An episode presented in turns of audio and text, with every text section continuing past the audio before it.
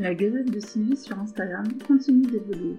Et début novembre, j'ai donc lancé les rencontres de la gazette, des cercles d'échanges et de débats féministes en visio.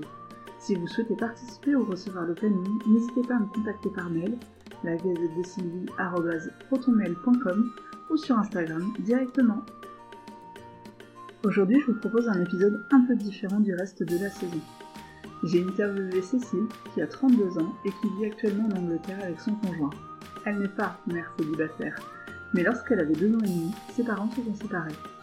Alors on a remonté le fil de son histoire ensemble, non pas pour juger, mais juste pour comprendre la façon dont elle avait vécu les choses. Peut-être avec une séparation trop peu verbalisée, et surtout un mode de vie à quatre plutôt atypique, qui aura perduré très longtemps, comprendre comment elle a fini par construire sa propre vie. C'est un échange très riche que l'on a eu, autant à propos de ses propres parents et de la séparation en général, mais plus encore, on a beaucoup parlé de la société patriarcale dans laquelle on vit, en faisant quelques comparaisons entre l'Angleterre et la France aujourd'hui. Plus encore, on a échangé autour de ses questionnements autour de la maternité. Est-ce que l'histoire de sa famille l'empêchera un jour d'avoir la sienne? On a également abordé l'idée d'un contrat de coparentalité avant d'enfanter. Est-ce qu'avec l'indépendance financière des femmes, ça ne serait pas la clé d'une maternité réussie? Évidemment, dans chaque histoire racontée, tout est une question de point de vue. Probablement encore plus là où c'est la vision de l'enfant et de l'adolescente qui est abordée. Mais cet échange nourrira, je ne doute pas, vos propres réflexions sur des tas de sujets. Bonne écoute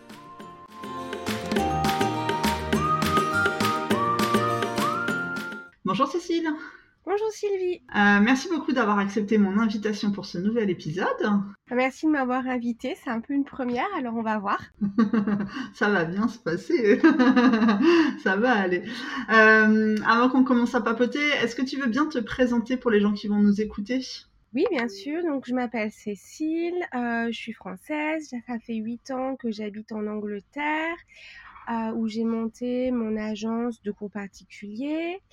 Euh, et du coup, j'habite avec euh, mon conjoint. Nous n'avons pas d'enfants et nous vivons sur une péniche. Voilà. Trop bien. C'est atypique, mais c'est chouette. C'est pas cher. Ah, j'imagine, surtout en Angleterre. enfin, je crois que les loyers, c'est un peu euh, un combat aussi. alors, aujourd'hui, on se rencontre, toi et moi, pour une discussion un petit peu euh, qui sort de l'ordinaire pardon, euh, par rapport aux autres épisodes que j'ai enregistrés, parce que toi, tu n'es donc pas mère célibataire, tu es fille de mère célibataire. Est-ce que tu veux bien nous raconter un petit peu tout ça? Ah oui, et eh ben en fait, je pense que ça fait quelque part écho à ton histoire parce que moi j'ai eu des parents qui se sont rencontrés, on va dire, peut-être plutôt sur le tard, qui nous ont eu relativement rapidement, mais euh, moi, maman, elle m'avait eu à 37 ans et elle a eu dans la foulée mon frère à 39. Et euh, peut-être six mois après la naissance de mon frère, euh, séparation qu'elle n'avait pas vraiment, je pense, à la fois ni choisi ni anticipé. et du coup, on était sur la région lyonnaise et donc on est retourné dans sa région d'origine qui est du côté de Clermont-Ferrand en Auvergne. Et bah voilà, c'est à peu près ça au niveau des débuts et de la manière dont ça s'est passé. D'accord.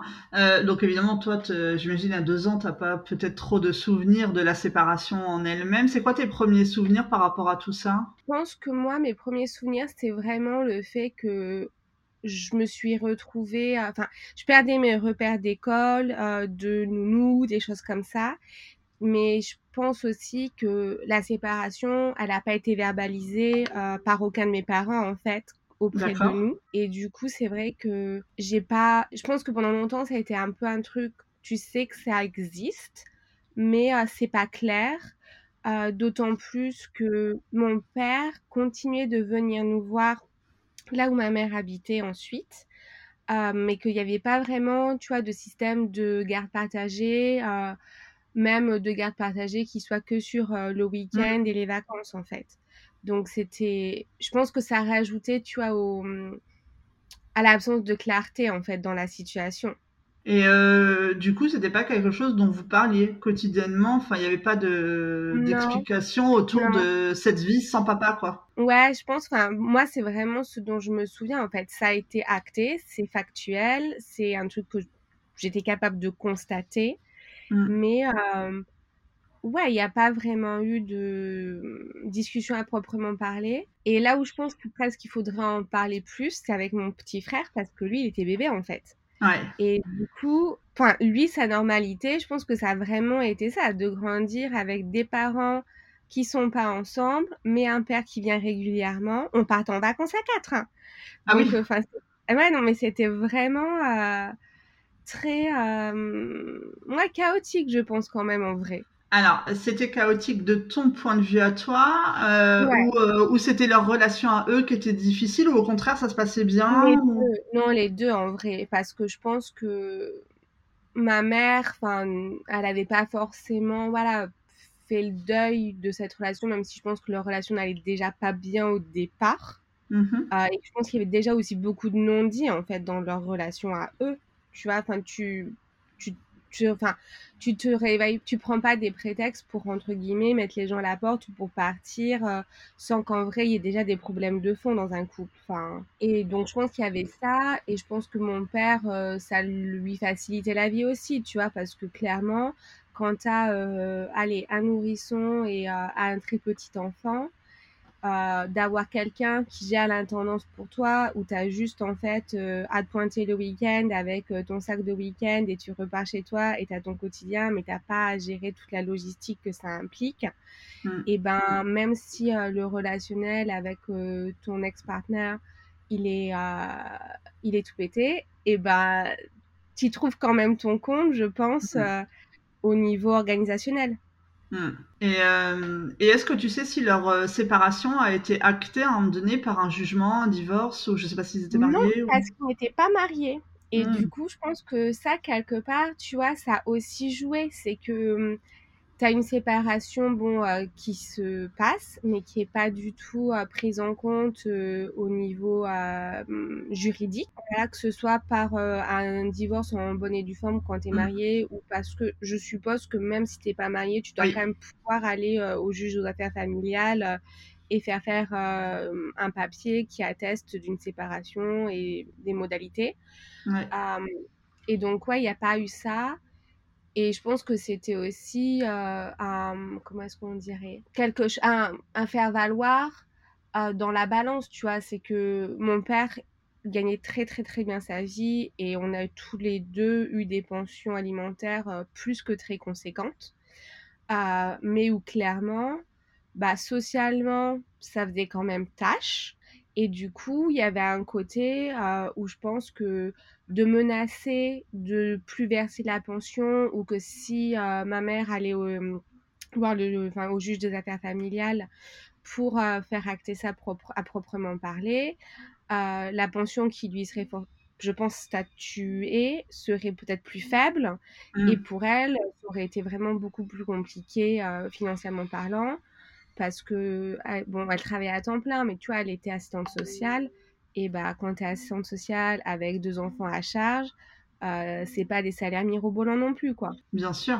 Ouais, donc tu penses que quelque part c'était un espèce de système euh, gagnant-gagnant pour les deux, dans le sens où ton père avait pas la contrainte Mm. effectivement quotidienne de la charge que représentait une famille, Mm. tout en profitant de vous régulièrement, si j'ai bien compris. Et puis ta mère, elle, enfin, ça, ça me gêne un peu de dire ça, mais on va dire qu'elle euh, profitait de l'aspect, on va dire euh, financier, Ouais. dont elle avait besoin évidemment pour vous élever Ouais. puisqu'elle était toute seule. Ouais. Et euh, Elle en bénéficiait, profiter, je pense pas, mais elle en bénéficiait clairement, oui. Pardon, oui, tout à fait, oui, tu as raison. Bénéficier, c'est plus euh, adapté que profiter, bien évidemment, parce que c'est de toute façon, c'est quelque chose auquel elle avait le droit, euh, bien évidemment, pour, euh, bah, on a besoin hein, euh, euh, de sous pour élever ses enfants, euh, bien entendu. oui, Euh, Il n'y avait pas de, je voulais pas faire un, un jugement. non, non, j'ai bien compris. Mais et, et donc ce système-là, il a duré combien de temps Ça a toujours été comme ça ou comment ça s'est passé après? Très très longtemps parce que tu vois, moi mes parents ils se sont séparés, j'avais genre ouais, deux ans, deux ans et demi. Ouais. Euh, et je suis partie de la maison, j'en avais pile 18, tu vois, donc après le bac pour aller en prépa. Euh, mais en vrai, je pense que même quand on était au collège, début de lycée, c'était encore le cas. Donc, euh, Ah ouais. tu vois, ça a duré hyper longtemps en fait. Enfin, mais ça, enfin, c'était aussi parce que il y avait ce côté de logistique et de facilitateur euh, pour mon père, mais avec pareil, tu vois, un truc où maman, elle refusait complètement de nous mettre dans le train euh, pour aller à Lyon, même quand on aurait eu des âges où c'était envisageable, ou même en passant, tu sais, par euh, le service de la SNCF d'accompagnement des mineurs. Mmh. et puis pareil, tu vois, mon père, il a jamais vraiment eu un lieu pour nous accueillir. Enfin, du coup, en fait, c'est ce que j'allais te demander. T'as ça se superposait en fait. Hmm. C'était un peu un cumul de facteurs qui fait qu'en fait, euh, encore une fois, c'était ce qui convenait peut-être le mieux à tout le monde, quoi. je sais pas. Euh. Après, je pense que quelque part, tu vois, dans le fait de pas mettre en place de solution pour recevoir tes enfants, pour moi, quand en plus en as les moyens, parce que, enfin, il n'était pas du tout dans la précarité, etc. Donc, euh, il y a un côté où je dis pas que c'est quelque chose de la part de mon père qui a été fait de façon insidieuse et vraiment, euh, tu vois, euh, volontaire euh, et pensée. Mais quelque part, quand t'as pas de chambre, et eh ben, tu peux pas faire grand chose, tu vois. Tu peux pas accueillir, de facto, tes enfants viennent pas. Tout à fait. Donc en réalité, pendant très longtemps, il a continué à venir comme ça en week-end. Vous êtes parti en vacances à quatre. Ah oui, oui. Et c'était vraiment difficile en plus parce que tu vois, enfin, voilà, il vient, mais mes parents ne s'entendent pas du tout. Ouais. Donc c'est très, très, très, très explosif à la maison. Mmh. Euh, ah, voilà, ça, voilà, c'est, ça crie énormément. Euh, ma mère prend sur elle beaucoup. Mon père est tout le temps dans la joute verbale et un peu le mépris. Enfin, et du coup, euh, ils nous prennent à partie, enfin, surtout moi d'ailleurs. Donc, du coup, il y a aussi ce truc-là où toi, tu es l'enfant, mais en même temps, on te demande de temporiser leur mmh. relation d'adulte. Ah, c'est ouais, c'est c'était pas du tout euh, facile euh, ou agréable. Ouais, et comme les choses n'étaient pas verbalisées, peut-être que pour euh, ton frère et toi, c'était compliqué de pouvoir dire à un moment donné que ça vous convenait pas aussi, non? C'est peut-être qu'il n'y avait pas d'échange autour de tout ça, non? Non, il n'y avait pas d'échange. Et puis si tu veux, enfin, il y avait vraiment, je pense, du côté de mon père un peu ce truc de bah voilà euh, tu vois c'est comme ça c'est factuel j'ai pas de quoi vous recevoir euh, il bossait ses 80 heures par semaine euh, donc mmh. le reste il faisait pas et quand il avait du temps c'est vrai que c'était du temps pour lui. Parce que tu vois il a été à la retraite vraiment très tôt à peut-être 55 ans. Ah ouais. Tu pourrais croire que bah ok il va avoir du temps donc il va mettre des choses en place quand il a plus eu un logement de fonction mais qu'il a eu sa maison qui était une ancienne ferme familiale, etc. Mais euh, il a fait, il a voyagé, il a fait des trucs qui lui plaisent et c'est ok, tu vois. Mais en même temps, t'as vraiment pas vraiment un souci de dire ok, quelle relation moi en tant que père je peux développer avec mes enfants qui mmh aujourd'hui sont grands pour pouvoir les accueillir euh, ponctuellement, tu vois. Euh, et euh, de l'autre côté, je pense que bah, tu avais ma mère qui, qui avait, qui a toujours cette espèce de dynamique de discours euh, sacrificiel, où en fait, ben, ça se passe mal, mais ça peut pas se passer mal à cause d'elle, puisqu'elle a mis toute sa vie entre parenthèses pour nous, tu vois. Hmm. Donc, t'as vraiment, enfin, t'as aucune latitude, et je pense que mon frère, c'est clair que lui il dit rien mais c'est pareil, tu vois, enfin, il n'a pas eu de père pour grandir, il n'y a pas eu de modèle masculin non plus. Il a fait des études plutôt, enfin, professionnalisantes très jeune dans un secteur qui est hyper masculin et où du mmh. coup, bah, je pense que le côté de verbaliser ses émotions de toute façon, tu vois, c'est pas envisageable non plus dans les codes de la masculinité euh, contemporaine.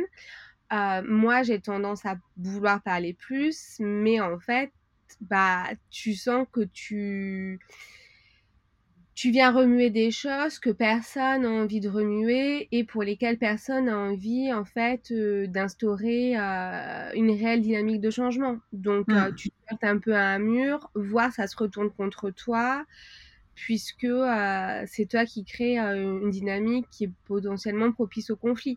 Ouais, ouais, je comprends ce que tu veux dire et du coup, c'est pas évident non plus de en fait, peut-être que, en tout cas, si les choses avaient été euh, effectivement verbalisées et surtout mises en place pour qu'il y ait une vie chez ta mère et une vie chez ton père, en tout cas, il y aurait eu euh, des choses euh, effectivement qui auraient été différentes pour ton frère et toi, parce que peut-être que là, l'un comme l'autre, vous saviez pas où vous situez en réalité, et du coup, grandir comme ça, c'était peut-être pas évident non plus, quoi. Bah non, en fait, parce que, tu vois, enfin, moi je le vois aujourd'hui avec plutôt des copines qui ont, qui sont en séparation ou qui sont, enfin, qui sont dans des couples euh, qui ont divorcé, etc. Il y a un côté où, bah, du coup, moi, la relation de mes parents, quelque part, quand même, en tant que couple, même si c'était un truc hyper euh, bancal et mal défini, et eh ben, elle a continué, tu vois. Enfin, c'était hyper euh, malsain. Parce qu'en plus, tu vois, les premières années, je pense, donc de mes deux ans à mes huit ans, on a habité la maison de la grand-mère de ma mère, mais qui n'était pas du tout conçue euh, comme une maison, on va dire, euh, moderne, avec peut-être une chambre d'amis, des trucs comme ça.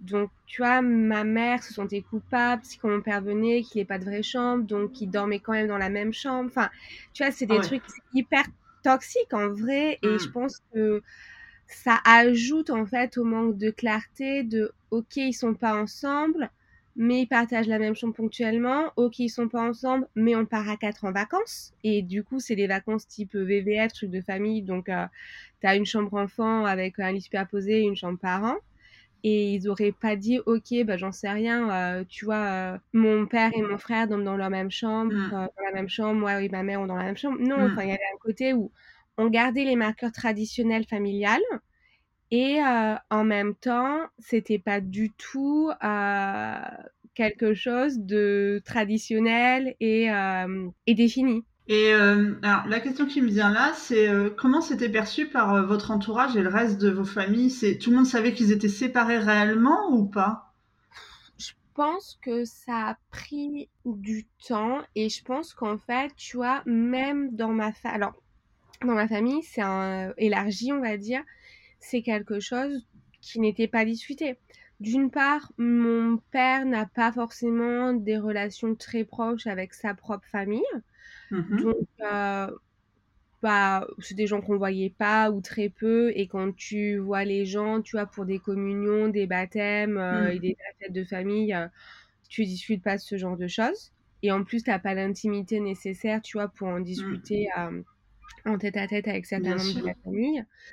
Et euh, du côté de ma mère, on n'en parlait pas, mais je pense que à la fois sa mère à elle et sa sœur, lui, l'ont fait payer cette séparation. Parce qu'elle vient d'un milieu euh, rural, catholique, euh, très très très conventionnel, d'une petite ville.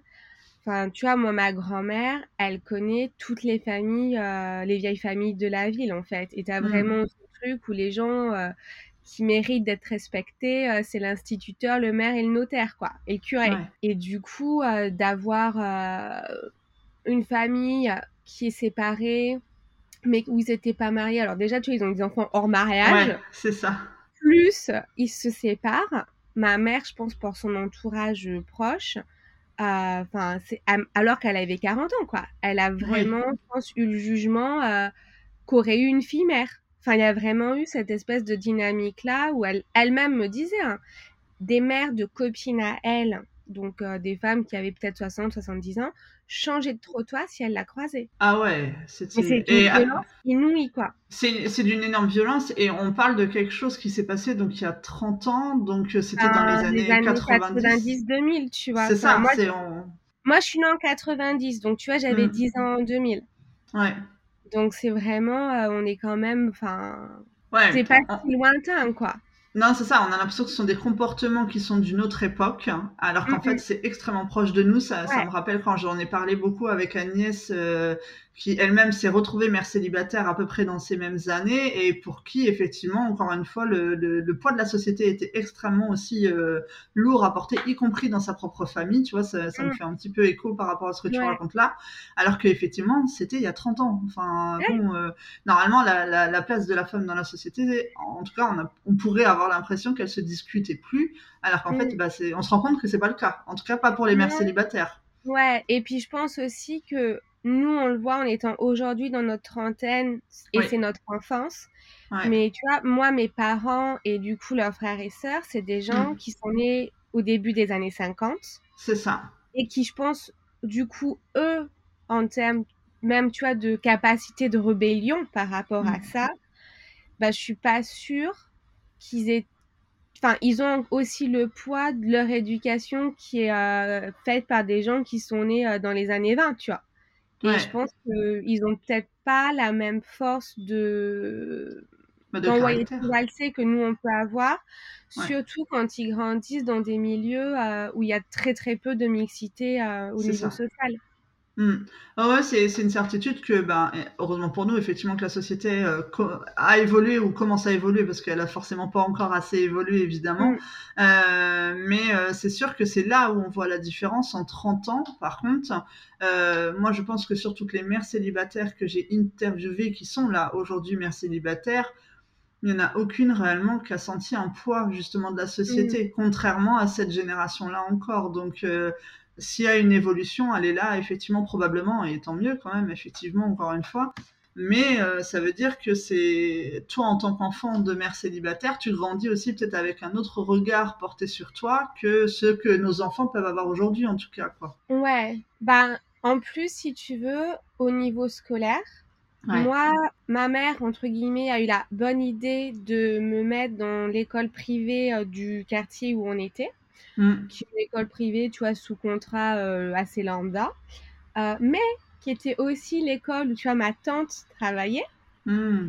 euh, et où vraiment, mais c'était horrible. Enfin, je pense que même au niveau des... alors, il n'y avait que des maîtresses, hein, mais des institutrices et de la direction, le fait qu'il y ait à la fois qu'on soit enfant de divorce, enfin de parents séparés, que ma mère nous élève seule, euh, et que on est euh, nos cousins germains, ou pour le coup, c'est plutôt un peu une famille parfaite, tu vois.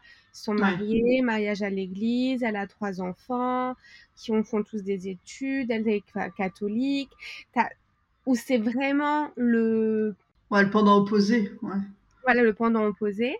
Et ben, c'était vraiment difficile à l'école au niveau euh, du regard des profs et de certaines familles catholiques conservatrice, on va dire, ou traditionnelle. Je sais pas où il faut situer le curseur.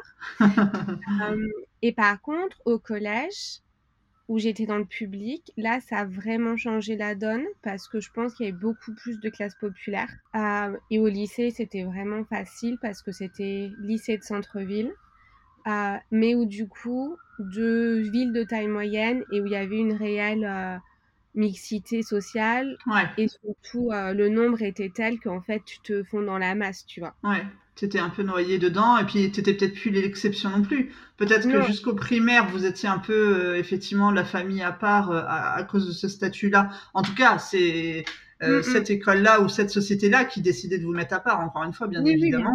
euh, et euh, à partir du collège, peut-être que les gens s'y intéressaient moins, tout simplement. D'une part parce qu'il n'y a plus la même population, et puis surtout, effectivement, peut-être que là, au primaire, comme tu l'as raconté, le fait que ta tante fasse partie des, de l'équipe encadrante, ça veut dire que tout le monde, malheureusement, devait être au courant aussi de quelque chose qui devrait rester privé, en réalité. et donc ça, ça a dû influer aussi, pas dans le bon sens, là, pour le coup, malheureusement. Euh, et donc toi, ça c'est quelque chose que tu as. Donc en fait, tu, c'était pas clair chez toi, mais alors par contre autour, c'était euh, très stigmatisant en fait d'être la fille, euh, voilà, de la mère célibataire, on va dire. Mmh. Mais je pense, tu vois, ça, enfin, je m'en rends compte évidemment a posteriori, oh mais moi j'ai voulu, tu vois, partir de la ville où on habitait à 12 ans. À 12 ans, c'était très clair que je voulais m'en aller, quoi. Alors que à 12 ans, en général, t'as pas encore vraiment euh, pris forcément, je pense, la conscience, tu vois, de ton environnement, euh, enfin, qui est euh, extérieur à la famille. Ouais. Bah, en général, tu as d'autres préoccupations, effectivement, à 12 ans que de que tout ça, la, la, plupart du temps, bien évidemment. Après, effectivement, bah, en réalité, je pense que si tu t'en préoccupes, c'est que ça se passe pas super bien chez toi ou que c'est compliqué de, de vivre mmh. comme ça, quoi. Donc, c'est, je pense que c'est pas très bon signe, on va dire d'avoir cette, euh, cette vision-là des choses. Euh, et, et, après, donc tu disais que au collège et au lycée, pour toi, ça a été plus simple. Hein. Euh, tu penses que tu as eu un peu une adolescence, on va dire, normale, ou enfin, hormis la vie chez toi, qui était toujours atypique? Oui, ça se passait très mal à la maison. Enfin, mon adolescence, c'était très, très compliqué. Genre, je fuguais. Je... Enfin, c'était très chaotique et explosif. Enfin, vraiment, Ah, c'était pas facile, mais l'école, pour moi, ça a toujours un peu été aussi ma valeur refuge, tu vois. Genre, euh, j'ai plutôt un peu un profil euh, pas première de la classe, mais je fais ce qu'on me demande, on me laisse tranquille, j'ai des bons résultats. voilà, je je fais pas le bazar en classe. Enfin, c'était ça pour moi, ça hmm. c'était. En fait, l'école, c'était là où c'était facile, clairement. Ouais. même sans être populaire ou avoir beaucoup de copains et tout ça, il y a vraiment ce truc où le cadre et la rigueur qui est donné par la structure scolaire et par le voilà l'aspect académique, etc. Ça, je pense que pour moi, c'était vraiment d'une grande aide. Et même encore aujourd'hui, enfin moi, mon copain qui est pour le coup pas du tout académique, il dit oui, mais en fait, t'as jamais quitté euh, l'école de ta vie, tu vois. Euh, et euh, tu fais ton truc dans ton coin parce que t'es pas vraiment prof et tu travailles quand même à l'école, etc. Donc il dit, tu as toujours ce truc, tu es très indépendante, mais tu as besoin d'avoir le cadre, la structure, etc. Et ça, moi, je pense que le côté académique et vraiment scolaire, et eh ben, c'est vraiment ce qui me... Ouais, ce qui donne la structure qu'il n'y avait pas forcément au niveau familial. c'est exactement ce que j'allais te dire quand, je t'ai coupé tout à l'heure, c'est que peut-être qu'effectivement le cadre de l'école, bah, en fait, tu en avais juste besoin parce que chez toi c'était trop chaotique et qu'en plus, comme les choses n'étaient pas claires de façon verbalisée, encore une fois, puis sur cette histoire du père qui est toujours là alors qu'il devrait pas être là, enfin, c'est quand même effectivement particulier. Ben, Peut-être que moi, à l'école, ben, tu savais où t'allais, de quelle heure à quelle heure, avec qui t'allais voir, ce que t'allais faire. Et du coup, euh, ben, en fait, on dit toujours que les enfants, ils ont besoin d'un cadre. Hein, euh, donc euh, là, ça se vérifie, on va dire quand même, entre guillemets. Mais c'est vrai que du coup, enfin... je pense aussi que quand c'est compliqué chez soi, on a besoin aussi de se réfugier ben, quelque part et souvent l'école peut aussi jouer ce rôle. Donc après, c'est sûr que toi, tu as dû mmh te construire aussi comme ça, évidemment, forcément après. Ah oui. En plus, enfin voilà, tu vois, j'ai fait des études longues, j'ai fait des études très académiques. et du coup, il y a quoi C'est vraiment pas que je suis pas ouverte, mais au niveau scolaire, il y a un côté où c'est pas un truc où tu vas dans le monde, tu vois. Tu vas à la bibliothèque et tu vas chez toi et voilà. Et ça, pour moi, c'était ouais, il y a un côté où c'est très rassurant en fait. Ouais, je comprends. Et, euh, et arrivé à l'adolescence, est-ce que tu n'as pas commencé à verbaliser les choses auprès de ta mère ou de ton père ou des deux pour euh, parler de toute cette situation? Oui, mais tu vois, c'est un peu ce que je te disais tout à l'heure. Enfin, papa, tu... j'ai une meilleure relation bizarrement, tu vois, avec mon père qu'avec ma mère, alors que clairement, dans les faits, euh, il est beaucoup plus responsable de la situation euh, et de ses mmh. conséquences, même euh, à long terme, mmh. que ma mère. Mais on, pas on peut plus parler. on va dire que je peux dire les choses. Il va pas forcément me répondre. Ça va se tourner un peu, tu vois, dans du mutisme ou de ben j'ai pas toujours fait correctement. J'aurais pu dû faire différemment. la discussion est close, tu vois. Mmh. Alors qu'avec ma mère, euh, même encore aujourd'hui. Hein. D'ailleurs, on se parle plus, tu vois. Parce que ah euh, ouais, ouais.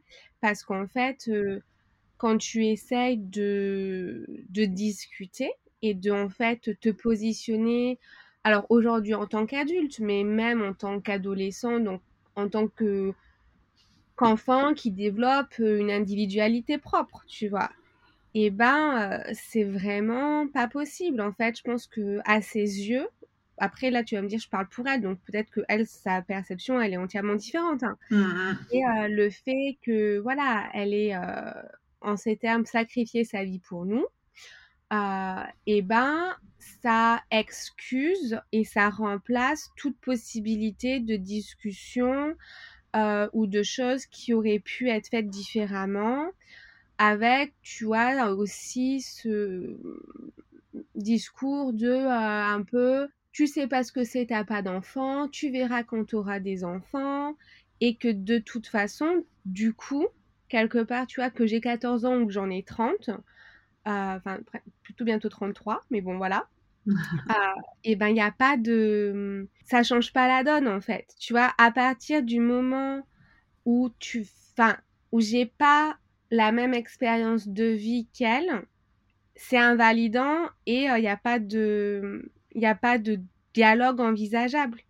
Et je pense que, bon, nous, on n'a pas d'enfant avec mon compagnon, mais je pense que tu as, même aujourd'hui, si on avait un enfant, et ben le fait que euh, je sois avec quelqu'un qui, je pense, se réinvestit, le fait que je gagne ma vie confortablement, euh, le fait que je pense j'ai beaucoup plus d'exigences et d'attentes que ce qu'elle elle en avait euh, dans ma relation de couple et mes mmh. relations en général.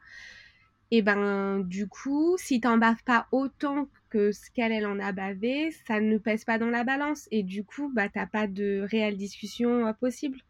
Et ça, c'est difficile. Et au final, bah, ça fait qu'on ne se parle plus aujourd'hui parce que tu n'as pas de, de reconnaissance euh, de, de l'autre quelque part.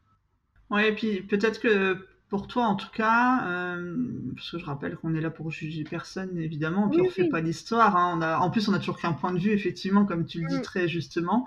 Euh, c'est un, ressenti avec lequel on se construit et on grandit, mais il est quand même existant et il faut le prendre en compte. Mais peut-être qu'en fait aussi c'est euh, lourd pour toi d'avoir entendu voilà cette histoire du côté sacrificiel pendant des années en fait et que du coup tu te retrouves à porter un poids d'une séparation de laquelle tu n'es pas responsable bien évidemment quoi au final.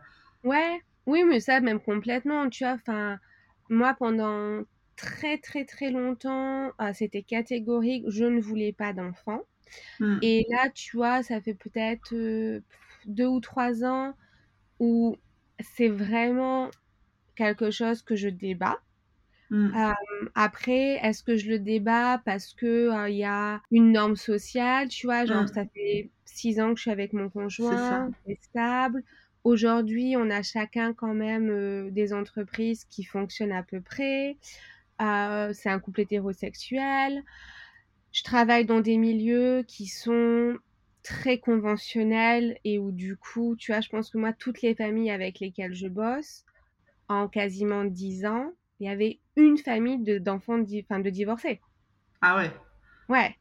Enfin, c'est des milieux hyper privilégiés, mais qui sont aussi très traditionnels, tu vois. Mm. Donc, il y a aussi un peu, est-ce que j'en ai peut-être envie parce que c'est normatif et que aussi, il y a ce truc, bah, ok, tu vieillis, euh, mm. quelle va être ma valeur en tant qu'individu, euh, femme, euh, quand j'aurai passé 40 ans, tu vois? Mm. Enfin, et en fait, tu as tous ces trucs-là qui rentrent en ligne de compte. Et je sais pertinemment que ouais, le fait d'avoir eu des parents séparés euh, ou la séparation et les l'après en fait séparation ce soit pas passé de la meilleure façon qui soit, ça joue forcément, tu vois. Enfin, moi, je n'ai pas du tout envie de reproduire ça. Et en mmh. réalité, tu n'es jamais à l'abri d'une séparation, tu vois. Bien sûr. Tu peux pas parier sur ton futur et le futur de ton ou tes enfants avec l'amour que tu as pour ton conjoint aujourd'hui. Mmh. Et, mmh, et c'est vrai qu'il y a un côté, une part de moi qui a besoin de beaucoup de certitude et sécurité. Et tu vois, quand on dit, je sais pas, tu peux faire, tu peux faire des contrats de mariage.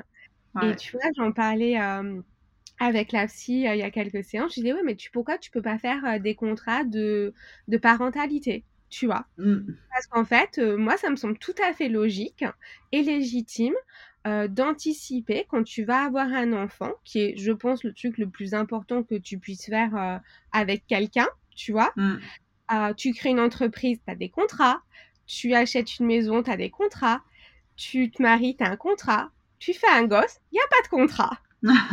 ouais. Je trouve ça absolument aberrant.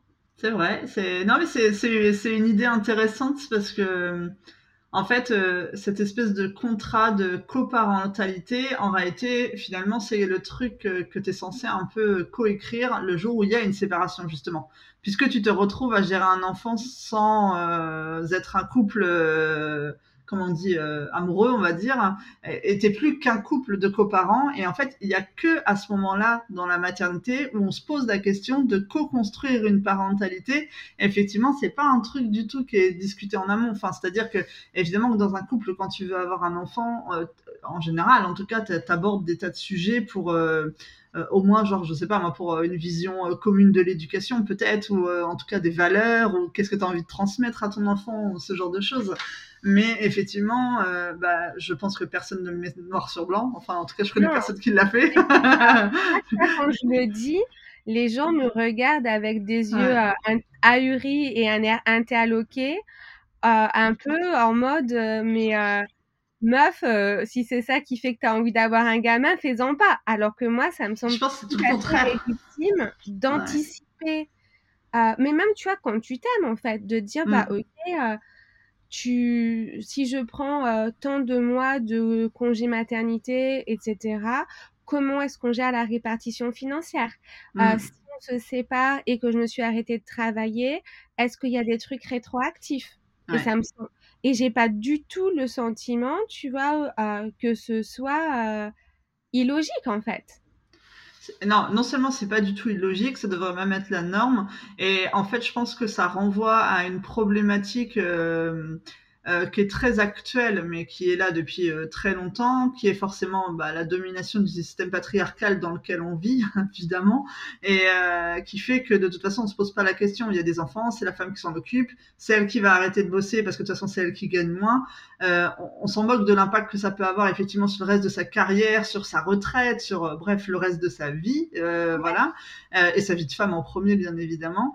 Et, et en fait, on se pose pas plus de questions que ça. Par pardon, c'est des questions d'ailleurs qui sont soulevées dans le livre, je ne sais pas si tu l'as lu, de, de, Lucille Quillet, Le prix à payer, qui est assez euh, extrêmement juste par rapport à ça. à lire. Ouais, bah, je pense que tu vas bien aimer du coup. Et, et elle reprend toutes ces idées-là aussi là-dedans, évidemment. Euh, et, et, effectivement, c'est des questions qui devraient être soulevées euh, et abordées de façon plus large dans la société. Ça veut dire qu'aussi même en termes, euh, effectivement, euh, au sein des entreprises et tout, les questions se posent pas. Les femmes s'en vont, elles reviennent, et puis en fait, il n'y a, aucune intégration de la maternité dans les entreprises ou quoi que ce soit. Enfin, c'est un problème qui est sociétal, on le sait ah, malheureusement aujourd'hui. Et, et, et c'est bien d'en avoir conscience là, et au contraire de se questionner à tous ces sujets-là, je pense effectivement avant de, de vouloir devenir parent, même si effectivement toi, il y a forcément l'impact de ce que tu as vécu qui rentre en jeu, c'est une certitude. Mais euh, je pense que tout le monde devrait avoir ces réflexions-là, effectivement, avant de faire des enfants aujourd'hui. Que tu vois, quand en plus, enfin, moi, quand ça se superpose, que je vois, moi, ma mère qui avait, bon, elle était assistante sociale, mais elle aurait pu avoir une carrière, tu vois, au sein de la fonction publique. Mais du coup, deux enfants à bas âge à t'occuper à temps plein, dois avoir des systèmes de garde, mais tu as les vacances à gérer, les mmh. week-ends, les soirées, c'est plus des soirées, enfin, tous ces trucs-là. Ben, clairement, sa carrière, elle a été inexistante. Et même mmh. quand elle a voulu passer les concours, peut-être quand elle avait 50, 55 ans, quand elle était un peu plus grand, ben, quand tu as quand même toute la logistique et l'intendance du quotidien, mmh. t'as pas l'esprit disponible en fait, tu vois, pour passer les concours et faire des études en menant de front bah, une famille et un job à temps plein. Mmh. Alors que je vois moi mon père, bah il a une carrière euh, plus que brillante. Enfin, vraiment, quoi. Il est parti de rien. Il a, genre, euh, grimpé tout ce qu'il a pu. Mais en partie, la raison pour laquelle il a pu faire ça, euh, en dehors du fait que ce soit un homme, c'est surtout qu'en fait, ben, ouais, il avait des enfants. Mais il n'a pas eu des enfants dont il a eu à s'occuper, tu vois. C'est ça, il avait des enfants sur le papier. C'est ça, la manière qu'il avait de s'occuper de nous, c'est de faire des chèques. Et clairement, je pas cracher dans la soupe. Euh, mmh. Genre, je suis plus que bien lotie et j'ai été plus que privilégiée de ce point de vue-là. Enfin, y a, oh, j'ai, ça c'est clair. Mais en même temps, et eh ben, c'est, euh, pour moi, c'est vraiment un truc où quand je dis, bah voilà, si nous on devenait parents, tu es avec mon conjoint, pour moi, c'est des choses qui s'anticipent. Parce que c'est hors de question que moi, tout ce que j'ai construit, euh, qui ah m'a pris un temps fou, qui me prend encore aujourd'hui énormément de temps, eh ben euh, ça s'enraye parce que j'ai un enfant avec un père potentiellement qui fasse pas euh, autant qu'il devrait, qu'on soit ensemble ou pas ensemble, et euh, qu'au bout du compte, eh ben j'y perds de jeu. Pour moi, ça c'est juste inenvisageable. Ah ouais, non, non, c'est intéressant ce que tu dis et ça, ça me soulève deux questions là.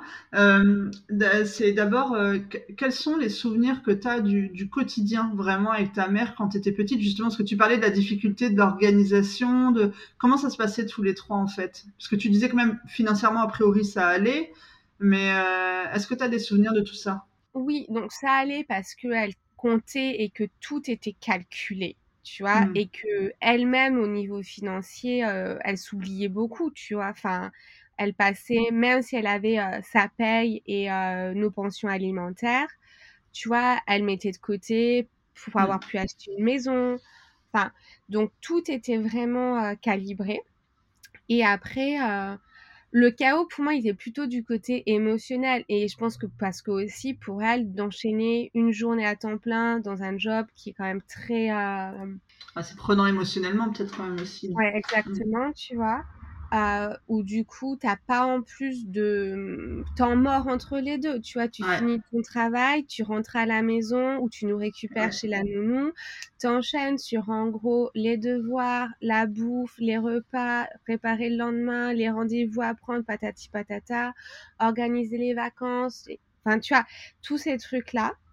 Euh, et puis mon frère, tu vois, lui, il a une scolarité où c'était quand même très, très, très, très compliqué.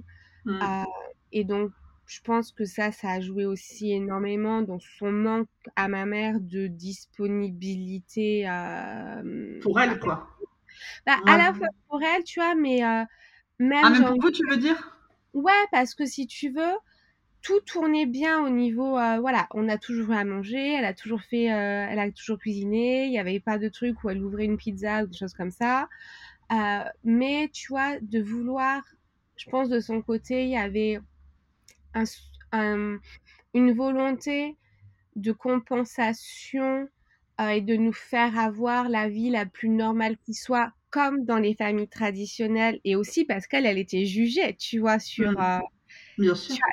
clairement, si elle, elle avait pris euh, sa soirée pour aller au cinéma avec ses copines, prendre une babysitter, et quand on avait 15 ans, dire bah c'est cool, vous invitez deux copains, vous ouvrez des pizzas et vous buvez du coca. Mais je pense que les remontrances qu'elle aurait, euh, enfin, auquel elle aurait dû faire face euh, de la part euh, de sa propre famille, ça aurait été inimaginable. Donc elle, elle, elle devait constamment faire ses preuves dans la société. Mmh. Et donc, du coup, elle avait genre aucun moment, tu vois, de latence. Et en même temps, je pense que bah, le fait que la logistique soit telle, ça faisait que, tu vois, les temps de partage, de jeu, de câlin, de temps de qualité ensemble où bah tu fais pas grand chose mais euh, c'est cool et voilà. Bah en fait on n'avait pas. Ouais. Bah parce qu'elle n'avait pas beaucoup de temps ouais. Bah, c'est une vraie problématique oui oui. Mais je pense enfin moi je le vois hein, je travaille avec des enfants toute la journée et j'adore ce que je fais. Mais je me dis mais euh, si j'avais ça toute la journée en plus quand elle est petite et genre sollicitée constamment tu vois euh, pour des trucs qui en plus sont pas du tout gratifiants. C'est juste as besoin d'être à leur côté, quoi. Enfin, ils ont besoin de toi à leur côté, mais voilà. Et que tu enchaînes avec ça à la maison, mais euh, tu ah, disparais. en, enfin, tu disparais en tant qu'individu. Ouais, je, je, pense que c'est une belle. Euh, enfin, je sais pas comment on peut dire ça, mais c'est. Je pense que c'est la vraie problématique en fait quand tu es mère célibataire. C'est qu'à un moment donné, euh, déjà parce que tu es dans une culpabilité, je pense, permanente, effectivement, de ce que tu penses devoir faire, de ce que tu veux faire, de ce que tu dois faire, de ce que tu fais. Enfin, c'est un combat euh, perpétuel, quoi. Et euh, moi, c'est clair que, bon, je, je ressens pas ce poids de la société et tout, donc c'est vachement plus simple, euh, je pense, à vivre quand même. Et, je préfère en plus euh, faire une pizza surgelée et faire une partie de jeu de société avec mes mômes ou regarder un truc avec la télé, tu vois, euh, pour avoir un temps avec eux. Mais euh, encore une fois, le but c'est pas de la juger elle parce que j'imagine bien que ça a été très très compliqué à vivre aussi. mais c'est sûr, c'est là où on voit encore une fois toute la difficulté de ce que représente ce statut, dans la mesure où, mais en fait, tu as tellement à faire je pense qu'en plus que quand tu es dedans tous les jours, c'est très très compliqué d'avoir une sorte de recul à un moment donné, puisqu'en plus elle avait pas de temps mort, puisque comme vous n'alliez pas chez votre père, elle avait pas de, de, temps sans vous, quoi. Enfin, c'est un truc H24 euh, toute ah l'année. Euh. Mmh. donc, euh, enfin, je trouve, je trouve aussi que du coup, c'est là où on voit la difficulté à pas faire de pause dans sa vie, juste à rien faire, je sais pas, pendant une heure, quoi, et, et à te dire, en fait, je vais changer des choses ou. Ouais ou les pauses que tu fais, tu vois, quand elle en avait et qu'on était un peu plus grand, bah en fait, euh, elle faisait la sieste ou elle dormait bah, et c'était pas c'est pas du tout du blâme, c'est vraiment parce que je pense que physiquement, tu as un niveau d'épuisement qui est tel que mmh. en gros, euh, c'est ta seule ressource de survie, tu mmh. vois. Mais mais ouais, et ça, tu vois, moi, quand on, voilà, on en discute, il y a vraiment ce truc où, avec des copines, on en parle pas mal, parce qu'on est beaucoup là dans mon groupe d'amis, on a la trentaine, on n'a pas d'enfants, etc. Ben, moi, j'ai l'impression, après, c'est peut-être faussé, hein, mais que tu vois, si j'avais un gosse, j'aurais moins de difficultés à faire un gamin toute seule, parce que, genre, en gros, tu vois, c'était tes règles, quoi. Et genre, tu t'as pas à rendre de compte à qui que ce soit. Je dis pas que c'est pas difficile, mais du coup, je pense que quand c'est un projet qui est réfléchi en amont, et ben d'un côté où tu as aussi plus de latitude où tu peux anticiper et planifier. Alors, OK, il faut avoir des moyens financiers derrière qui suivent ou du réseau, enfin toi je sais pas comment tu dis en français. Par les deux. Ouais, enfin voilà, des gens qui puissent te relayer. Euh, ou les deux, et c'est encore mieux. c'est ça. Euh, ou alors, tu vois, je me dis, voilà, pareil, avoir un enfant avec une de mes copines, moi, ça me semble beaucoup plus simple que d'avoir un enfant avec un homme. Ouais, ben c'est là où on s'interroge encore une fois sur euh, le potentiel besoin, ou non d'ailleurs, d'avoir des représentations masculines dans la vie de nos enfants. Bah, je pense qu'on a besoin, mais pas celle qu'on mais... Bah c'est ça en fait. En fait c'est ça, c'est quelles sont les représentations masculines dont il pourrait avoir besoin, il ou elle. Euh, et, euh, en fait c'est une vraie interrogation quoi. C'est que si, les choses se passent comme elles sont aujourd'hui, est-ce que vraiment je veux ça? Enfin. Ah mais moi c'est la problématique dans laquelle je suis, tu vois, parce que je sais que j'ai pas du tout envie d'être avec quelqu'un euh, qui va être juste provider, ramener l'argent à la maison, tu vois où tu as des très bons jobs en entreprise, tu as beaucoup de sécurité à la fois matérielle, financière, etc. Et c'est important.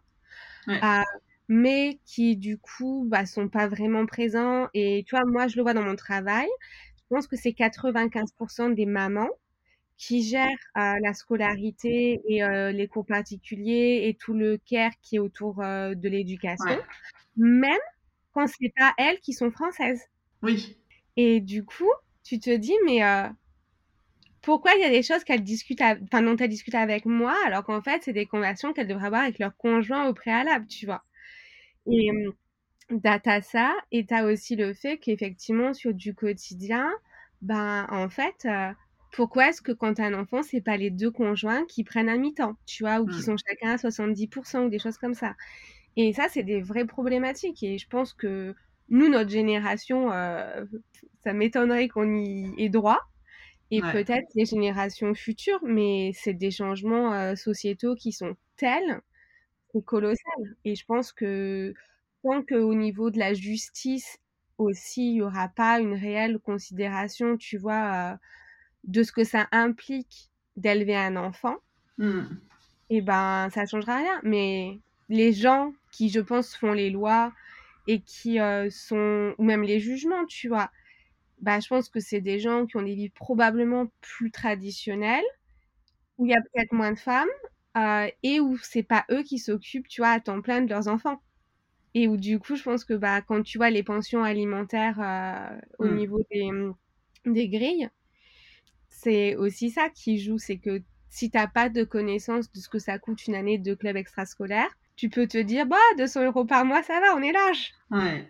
Et 200 euros, c'est au-dessus de la moyenne de ce qui est versé en France euh, pour une pension alimentaire euh, mensuellement. En France, actuellement, le montant moyen, il est à 160 ou 170 euros. Et on rappelle que il y a 30, 35% des pères qui la versent pas. Donc en fait, euh, déjà c'est pas assez, et en plus, euh, donc t'en as un sur trois qui ne verse pas. Enfin, c'est ridicule et c'est dérisoire. Enfin. Bah, bien sûr. Ouais. Et tu vois, quand tout à l'heure la question, enfin d'origine, on a un peu dévié. Euh, euh, c'était par rapport aux conséquences sur moi. Je pense qu'une des conséquences sur moi en tant qu'adulte, c'est que moi, même si là on n'a pas d'enfant, même si je sais absolument pas si j'en voudrais un ou pas un jour, il y a, j'ai vraiment clairement conscience que en fait, si un jour on veut un enfant, faut qu'en réalité, je sois en mesure d'assurer pleinement son éducation seule. Ouais, je comprends. Sans que ça soit un problème financier. Ouais. je comprends totalement. c'est déjà pour moi la séparation, c'est la norme, tu vois. Enfin, que ce soit au niveau de ma vie personnelle ou des statistiques. Euh, et du coup, bah, en sachant que tu peux compter ni sur l'État rarement sur un conjoint ou ton mmh. ex-conjoint. Pour moi, il y a vraiment ce truc où, bah, en fait, il euh, faut que tu partes du principe que si tu veux un gosse, tu seras mère célibataire à un moment de ta vie et il faut que ça suive, quoi. Hmm. mais ça, c'est. En fait, je pense que c'est les combats féministes qui arriveront dans les années quoi, à venir. Hein. Et en tout cas, ça en fera partie. Euh, alors, je sais pas sous quelle forme, mais effectivement, il, faut que tout ça change. Mais comme tu disais tout à l'heure, en fait, c'est un vrai problème sociétal. Qui enfin, en fait, c'est colossal parce que c'est faut changer tellement de choses à tellement de niveaux que c'est un, un, truc un peu en tout cas aujourd'hui on pourrait avoir l'impression sans fin. Mmh. mais euh, mais je pense qu'à force de se battre à force de voilà il y a des choses qui bougeront. Mais mais du coup c'est intéressant ce que tu dis. Et euh, au-delà de ça c'est parce que tu disais tout à l'heure que ton père justement euh, quand on parle d'argent euh, bon bah lui il était là pour faire des chèques et puis en gros c'était un peu tout. Mais est-ce que finalement t'aurais pas pré enfin alors c'est compliqué comme question parce qu'évidemment que l'argent vous en aviez besoin tous les trois. Mais ce que je veux dire c'est que est-ce que ça aurait pas été mieux pour toi si euh, lui, en fait, il avait versé moins d'argent et qu'il aurait été plus là ou je sais pas, tu vois, d'avoir plus de temps avec lui dans le quotidien, quoi. Oui, dans le côté, euh, tu vois, d'être. Enfin, il y a forcément une part euh, à la fois fantasmée et idéalisée de bah, la relation qu'on aurait pu avoir. Mais tu vois, enfin, quand tu dis ça, tu refais déjà un peu l'histoire. Et en même temps, tu vois, enfin, là, la relation que j'ai actuellement en tant qu'adulte avec mon père et où on s'entend relativement bien, ça reste encore aujourd'hui une relation pointillée, tu vois, enfin, en habitant en Angleterre et avec la pandémie, je suis mmh. pas rentrée en France pendant deux ans, je suis rentrée que cet été. Euh, donc j'ai vu mon père, mais ça fait deux ans qu'on s'était pas vu. Je peux pas dire qu'il me manque. Et là, tu vois, il est parti euh, en voyage avec sa copine pendant tout le mois de septembre et c'est très, mmh. c'est cool, tu vois. Enfin, mais là, on est fin octobre. J'ai pas eu un coup de fil euh, depuis euh, mi-août, tu vois. Et du coup, bah, c'est pas grave en soi. Je pense que je suis tellement habituée que ça me fait pas vraiment de peine ou défaut ou quoi que ce soit. Mais en même temps, c'est bah ok, s'il n'avait pas fait d'échec, mais qu'en gros il nous colle devant la télé et que ce soit censé être du temps ensemble, est-ce que c'est, est-ce que ça en vaut vraiment la peine, tu vois? Enfin. Non, je comprends, c'est parce qu'en fait, je pense que c'est une des un des questionnements quand tu es euh, parent euh, aujourd'hui séparés, c'est-à-dire qu'on le sait qu'il y a beaucoup de pères qui sont, euh, comment on dit, enfin, désinvestis, quoi. Clairement, il y a très peu, ou soit ils ont, parce que bon, la garde alternée, c'est pas du tout la norme. En France, mmh. tu as 11%, je crois, seulement des couples séparés qui sont en garde alternée. Tout le reste, 85% en tout cas des familles monoparentales ont à leur tête une femme. Donc mmh. euh, voilà, euh, ça veut tout dire. Donc euh, on sait que les pères sont pas investis dans le quotidien et je pense qu'on se demande toutes si voilà ça aura un impact effectivement sur les relations, évidemment. Ou en tout cas, est-ce que euh, sur les relations avec euh, le père euh, des enfants, enfin entre eux et lui. Pour moi, l'impact, c'est vraiment en fait de dire, ben, tu vois, que ce soit les hommes, le conjoint ou le père, grosso modo, et ben, s'il est là, qui fait son taf, qui veut être investi, en fait, c'est c'est tout bénef, tu vois, c'est un plus. Mm. mais en fait, faut pas compter dessus. Mm. Moi, c'est vraiment ma position. Et alors après, tu vois, je dis pas qu'elle est euh, très. Euh, comment est-ce qu'on dirait? Elle est pas très saine quelque part, et je pense que elle fait, euh, ça fait partie un peu des conséquences de, de mon histoire personnelle. voilà, et des statistiques, ça se recoupe vraiment, parce que je pense que c'est, enfin, ouais, et, mais en même temps, c'est vraiment ça. C'est bah, si tu as un père qui veut prendre son mercredi euh, plutôt que toi, si tu as un père qui dit Ok, on se sépare, euh, mais je veux voir mon gamin euh, toute la moitié de la semaine, c'est trop bien. Mmh. J'ai les moyens, je te paye plus que la pension qui est statifiée par le juge, c'est trop cool. Mais clairement, pour moi, faut pas se dire Ah non, mais il est père, alors du coup, il va faire. Mmh. Ça, je pense que c'est vraiment de la grosse blague. Bah, c'est ce que tu c'est ce qu'on peut penser jusqu'au jour où il y a séparation, en fait, je crois. Mais ça, c'est vraiment euh, être dans l'illusion et le déni. Hein. Ouais. ouais. Bah, Désolée oui, euh, pour non, mais si, c'est vrai. Si, parce que bah, justement, la preuve encore aujourd'hui, on sait que ah ils sont démissionnaires. C'était ça que je voulais dire tout à l'heure, chercher le mot. Oui, mais, parce, ça, parce qu'ils n'ont pas. Tu vois, il y a un côté où, euh, ben, je pense que non seulement traditionnellement, c'est les mères qui font, mmh. tout le système de soins, d'école, de santé, de justice, il repose aussi quand même sur l'investissement des mères. Et mmh. puis, si les mères décident de euh, prendre leur clic et leur claque et euh, de en faire autant, enfin aussi peu qu'un père, elles seront mais euh, jugées sur la place publique. Ah non mais, tellement, on va, on va les lapider, je pense. parce que tu déroges et en même temps, moi je pense sincèrement que ben ok, c'est les gamins qui vont en pâtir, mais en même temps, bah tu vois, t'es deux, t'as fait un enfant à deux, c'est 50-50. Tu veux pas faire, mm. je fais pas non plus. C'est ta mm. semaine, tu t'en dépatouilles. Voilà. Mm. Et après, on peut dire c'est facile, t'as pas de gosse. Je suis d'accord. Mais en même temps, je pense que tu vois, bah, nécessité fait loi. Et puis, bah, tant qu'en fait, euh, ils n'auront pas reçu, tu vois, des impayés de la cantine, euh, que euh, les profs ne feront pas un signalement parce que chaque semaine où c'est lui qui a son gamin, le sac de piscine, il n'est jamais fait, il n'a pas de goûter, il ne il s'est pas brossé les dents de la semaine, il a les cheveux ça, il n'a pas d'aidement propre, et qu'il y aura un signalement à l'assistante maternelle ou à l'assistante sociale, et qu'ils auront ça, et ben, je pense qu'il n'y aura pas de truc qui bouge. Ouais, bah, en fait, ça, rejoint beaucoup d'idées euh, défendues par certaines associations, effectivement, actuellement. C'est-à-dire que non seulement euh, beaucoup estiment que la garde alternée devrait être la norme, en fait, à la séparation, sauf cas exceptionnel, de, évidemment, de, maltraitance, de violence ou de je ne sais quoi d'autre, bien évidemment. Euh, et pour que, justement, en fait, les pères soient impliqués d'office et qu'ils aient plus le choix à la séparation. leur responsabilité, en fait. Et je pense que le fait que dans les premiers mois de vie de l'enfant ou les premières années de vie de l'enfant, ils soient peu ou pas impliqués, que ce mmh. soit par choix ou parce que le système, tu vois, en France, je sais pas, mais là en Angleterre, mmh. le congé mat, les crèches, ça coûte une blinde. Genre, pour payer une crèche, tu en as pour l'équivalent d'un SMIC français, hein, par mois. Donc souvent, ce qui se passe, ben, c'est que tu t'arrêtes de travailler pendant les deux... Et tu n'as pas le droit d'aller en crèche où il y a des prises en charge par l'État avant les trois ans de l'enfant ou alors tu payes de ta poche. Donc, laisse tomber quand tu es maman et ben en gros, si t'es mère solo, tu te dépatouilles et tu vis des allocs, grosso modo, et des aides. Et si t'es pas solo, et ben tu fais quoi? Tu t'arrêtes trois ans. La troisième année, quand ton premier il commence à pouvoir aller en crèche à mi-temps, t'en refais un. Du coup, tu as passé cinq ans de ta vie à pas travailler, tu vois, euh, mmh. en tant qu'entreprise. Et du coup, bah, ça veut dire que même dans une dépendance financière à l'égard de ton conjoint, mais ça veut aussi dire que ton conjoint, dans les cinq premières années de vie de son enfant, il n'a mmh. pas eu à s'y coller. Et ça, je pense que ça joue énormément en vrai. Hein. Bah, en fait, c'est ce qui se passe en France aussi, mais dans tous les pays. Enfin, de toute façon, il y a un vrai problème par rapport à, à la répartition. Déjà, au nom, ça devrait pas être un congé maternité, ça devrait être un congé parentalité, tu vois, enfin, parce que sinon tu le mets d'office en fait à la mère. En fait, il faudrait avoir le choix. Il y a des mères qui ont envie de retourner bosser très vite et devraient pouvoir le faire. Il y a des mères qui veulent rester à la maison, elles devraient pouvoir le faire. Et, mais surtout, on devrait effectivement impliquer le, le coparent, parce que c'est bon, c'est pas forcément les pères, mais voilà.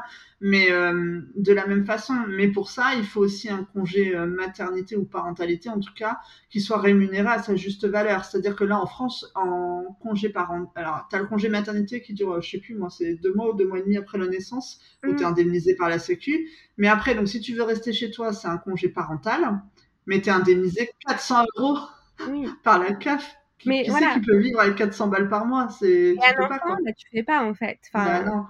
Et, en, mais, en, même temps, tu as la problématique effectivement pareil du mode de garde et tout. Tu en as plein qui retrouvent. Et c'est pour ça aussi. Alors, il y a toutes celles qui choisissent d'être en congé parental parce qu'elles l'ont voulu, que financièrement c'est possible, que tout ça, il n'y a pas de problème. Mais il y en a aussi beaucoup qui se retrouvent à rester chez elles euh, bah parce qu'il n'y a pas de mode de garde. Il n'y a pas de nounou, il n'y a pas de place en crèche, il n'y a pas de. Et donc, en fait, encore une fois, c'est un problème sociétal. À partir du moment où on comprendra pas que ça impacte tous les domaines de la vie d'une femme, et donc plus largement euh, bah, de la place de la femme dans la société, ça ça évoluera pas. Mais bon, ça, de toute façon, moi je pense que c'est juste parce que ça facilite les choses pour protéger ah le patriarcat, tu vois. Enfin, ah bah, clairement. D'accord. et c'est pour ça, tu vois, quand tout à l'heure, tu, voilà, on dit c'est un truc systémique. Et pour moi, je sais qu'à ma hauteur, je changerai pas la société. Mais en fait, euh, pour moi, la seule solution que j'ai, que ça rentre dans ce qui est important pour moi et ce qui reste, enfin, qui serait jouable, bah en fait, euh, ça veut dire euh, faire un max de thunes mmh. pour en fait être en mesure euh, d'avoir euh, une vie avec ou sans enfant. Si c'est pas d'enfant, mmh. ça veut dire que juste riche, c'est cool. Et si c'est avec enfant, ça veut dire ne pas avoir de problématiques financières de dépendance, que ce soit mmh. à l'État ou à un ex-conjoint, ou à même un conjoint tout court avec qui pour, pour dans le cas d'une séparation qui est possible, en tout cas. Ouais, c'est-à-dire que l'indépendance financière en tant que femme, ah c'est quelque chose dont on commence seulement à parler, mais en fait qui est primordial, ah effectivement. Euh, et on s'en rend compte aujourd'hui. c'est vraiment la clé, en fait, parce que mm. tu peux pas. Enfin, déjà, tu vois, si tu si t'as pas d'enfant, que tu es seule mais que tu es dans la précarité ou que tu vois, tu as des petits jobs mais où tu tu où tout est compliqué tout le temps, mm. tu sens déjà qu'en fait, euh, ben, tu es sur la brèche, quoi. Et si à ça, en plus, tu rajoutes le fait euh, d'avoir un enfant, pour moi, c'est juste inenvisageable. Enfin, c'est trop, trop compliqué, tu vois. Tu peux pas euh, mettre la tête hors de l'eau. Et, et pour moi, ça veut dire bah, anticiper ça parce que forcément un enfant ça veut dire que tu as moins de temps, tu peux pas autant travailler, tu peux pas faire des rentrées d'argent aussi faciles quand tu es enfin moi je suis à mon compte et du coup, il y a vraiment ce truc de ouais, d'avoir une indépendance financière euh, réelle et forte euh, pour en fait te protéger. Hein. Enfin moi je pense qu'aujourd'hui c'est un peu le seul le seul vecteur et pourtant tu vois enfin je suis pas hyper libérale, je suis pas hyper capitaliste mais euh, je vois pas comment sinon les femmes peuvent s'en sortir euh, en tant qu'individu sans être reléguées à la case maternité une fois qu'elles ont des enfants en fait. Hmm. c'est hyper intéressant. C'est hyper intéressant, mais c'est je trouve que c'est une notion qui émerge seulement depuis genre 4-5 ans, quoi. L'indépendance hmm. financière de la femme. Et, euh, et alors que c'est une notion qui est effectivement capitale dans le choix ou non, effectivement, de faire un enfant à un moment donné, en tout cas d'en avoir. Et, euh, et alors que même si, évidemment, comme tu le dis bien, on ne peut pas tout prévoir dans la vie, mais c'est sûr que si tu as une base d'aisance financière, ça aide quand même beaucoup pour beaucoup de choses derrière aussi. Ça, c'est une certitude. Ça te permet d'investir, ça te permet peut-être d'acheter un chez toi, ça te permet, enfin, des tas de choses qui vont te faciliter la vie. Après, effectivement, que tu décides ou non d'avoir des, des modes de garde, même si les modes de garde sont hors de prix, de continuer à avoir une vie à toi si tu as besoin d'une babysitter. C'est ça. Euh, de pouvoir euh, prendre une semaine de vacances et de mettre ton enfant en colo quand toi tu pars en vacances, comme ça tu peux avoir une semaine off. Hmm.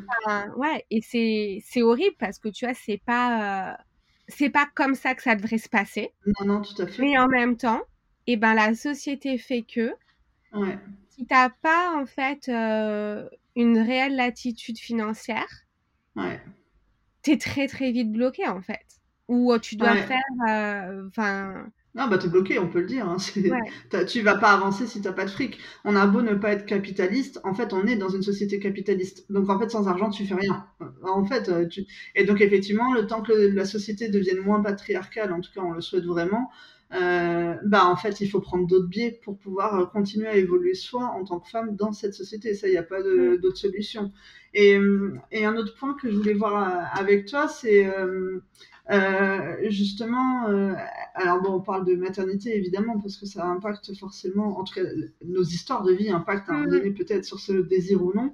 Mais euh, est-ce que le fait qu'il y ait eu une relation aussi conflictuelle entre tes parents et puis ce couple un peu atypique, on va dire, est-ce que ça a impacté aussi ta relation aux hommes, toi, dans ta construction, ou tu voulais quand même une vie de couple traditionnelle, ou comment t'as envisagé ça? Mm je pense que déjà, pendant longtemps, ça a été un non-sujet. Parce que, tu vois, l'éducation que j'ai eue, on va dire, par rapport... Euh, bah, bah, déjà, en grandissant qu'avec ma mère, le couple, tu vois, et les hommes, c'était le mal.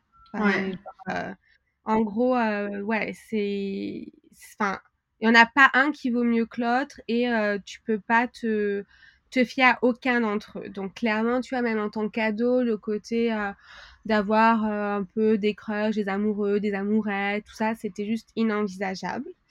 Euh, après, en grandissant, je pense que pendant longtemps, tu vois, j'étais un peu dans le côté un peu polyamour, relation ouverte, mmh. tous ces trucs-là. Et je pense que c'est pas que j'ai changé mon fusil d'épaule ou que je suis contre, mais je pense que moi, c'était une, j'étais pas dans ça pour les bonnes raisons, tu vois. C'est une façon de me protéger, dans le sens où bah, si t'as pas euh, de dépendance à une personne en particulier, euh, du coup, tu peux pas être aussi blessé.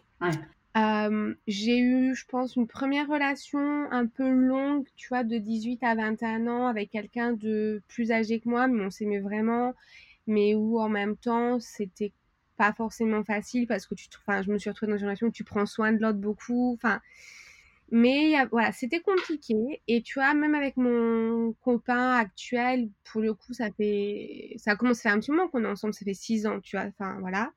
Mais c'est pareil, ça a été un projet euh, de longue haleine. Déjà, je pense que pendant longtemps, j'étais pas capable de me rendre compte que j'avais des sentiments pour lui. Tu vois, c'est une amie qui me dit Non, mais t'en parles depuis quand même deux ans, Cécile. Je pense ah Peut-être que tu es amoureuse quand même. ouais, tu vois, c'était quand même euh, très, très, très enfoui. Ouais. Et euh, ça a pris euh, encore presque un an pour que on soit ensemble. Et mmh. même quand tu m'as dit, OK, oui, on peut être ensemble et on voit ce que ça donne, et ben moi, j'ai quand même mis encore six mois à me dire, OK, non, mais là, il va se réveiller et puis il va prendre ses clics et ses claques, il va dire, ouais, en fait, non, merci. Et euh, donc, ça a été très long.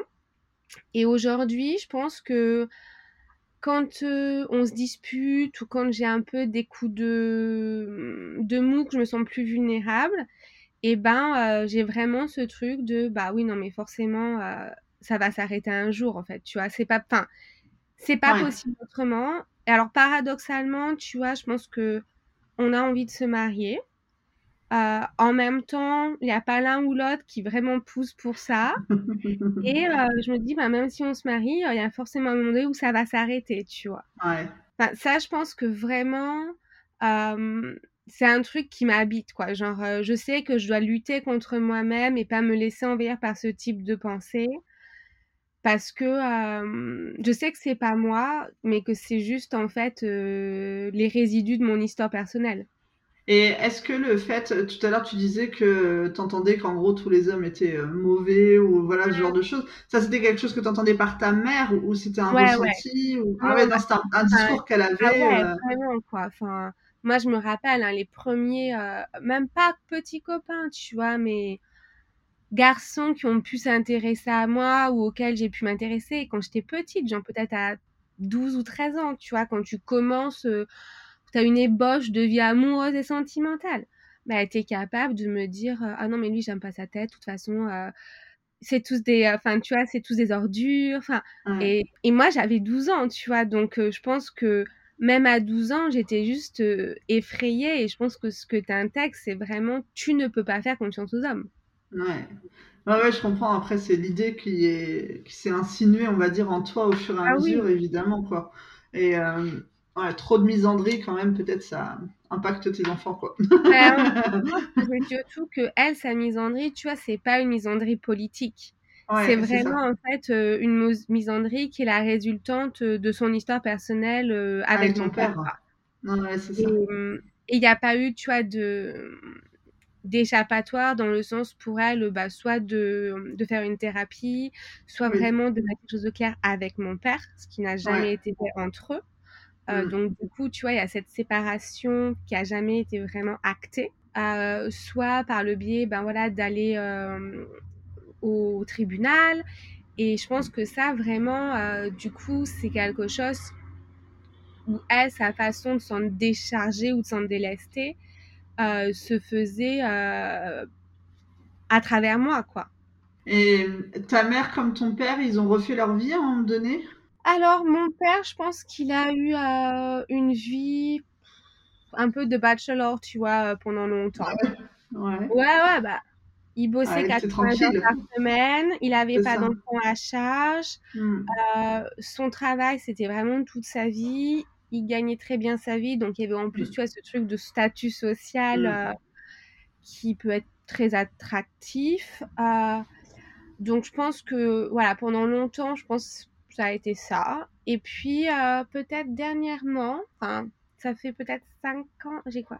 Ouais, 5 ans, 6 ans qu'il est avec quelqu'un, mais qui du coup, qu'il a rencontré vraiment sur le tard, tu vois, parce que là, mon père, il vient d'avoir 70 ans euh, mm. et qui est pas du tout comme lui.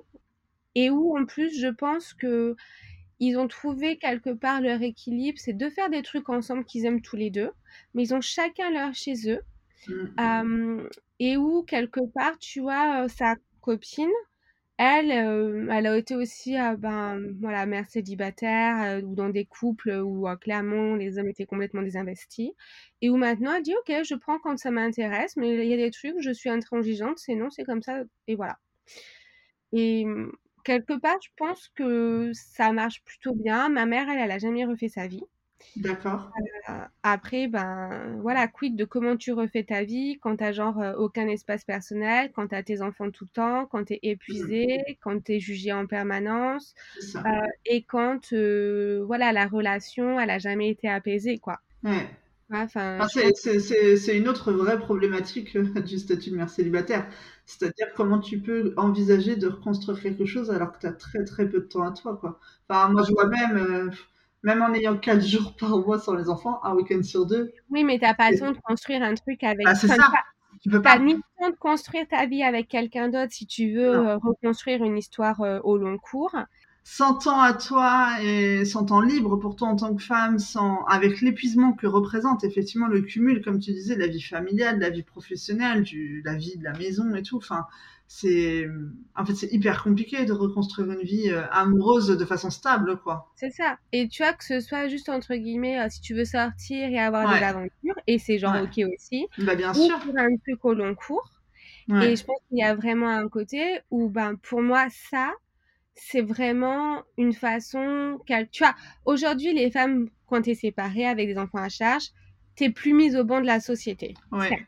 Mais quelque part il y a un côté où par euh, cette accumulation logistique qui est complètement euh, inextricable, enfin dont on hmm. peut pas faire, et ben il y a un côté où c'est c'est de c'est de facto que tu es mise au banc de la société, même pas sur le banc moral. C'est en gros bah t'es mère, t'as voulu des enfants, t'as pas été capable de choisir un conjoint euh, qui fasse l'affaire ou de plier aux règles du jeu parce que moi je le vois, hein. des copines ou des collègues qui ont qui sont mariés, où c'est des relations stables, où il y a deux enfants, où ils gagnent leur vie correctement, etc. Mais le nombre de, quelque part, micro-sacrifices qu'on leur demande de faire, tu vois, il est aussi bien présent. Et elles sont pas forcément d'accord avec ça. Sauf que, bah, elles savent qu'elles doivent s'y plier pour acheter euh, une place euh, qui soit considérée euh, comme viable, tu vois, dans la société. Il y a un mmh. côté où ben, je pense qu'en cantonnant les femmes en fait à la vie domestique, une fois qu'elles ont des enfants et qu'elles sont séparées, que ce soit par choix ou pas, et eh ben ça fait perdurer à la fois le patriarcat au niveau, on va dire, amoureux et sexuel.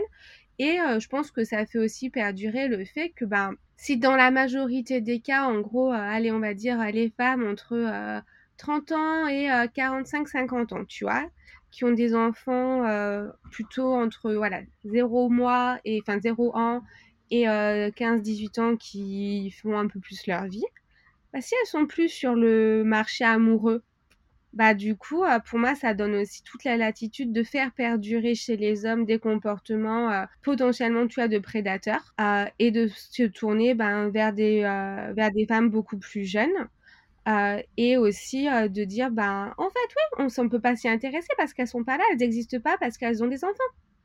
Et ça leur, ça. leur donne pas non plus, eux, le truc de s'engager mmh. euh, parce que eux, ils n'ont pas à prendre cette part-là. Si la, mmh. Si la, si tous les hommes qui soient dans une situation de séparation ou divorce avec enfants devaient s'occuper la moitié du temps réel en ayant ben, toute la logistique que ça implique autant que ce que les mères le font, ben ça rééquilibrerait la balance. Hein. Je mmh. pense que non seulement tu aurais plus de femmes, tu vois, qui seraient euh, disponibles pour de la rencontre amoureuse.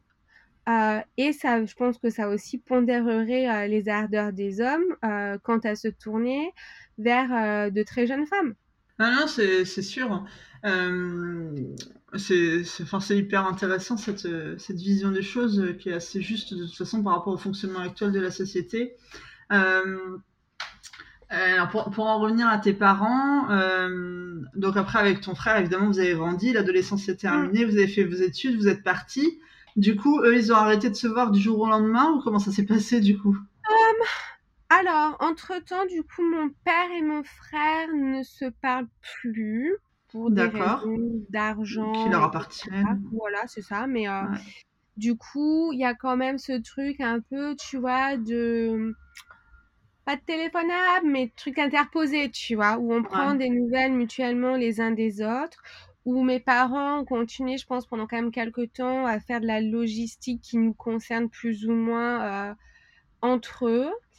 Euh, où aujourd'hui, je pense qu'effectivement, donc ils ne s'appellent plus, mais euh, où des fois, il y a quand même des, comment est-ce qu'on pourrait dire, des rouages dans la machine, Ouais. euh, où ils vont s'appeler complètement. tu vois, tu t'y attends pas et ils s'appellent et en plus, ils ont pas vraiment quoi que ce soit à, à échanger, mais hum, ça, a une forme de résurgence.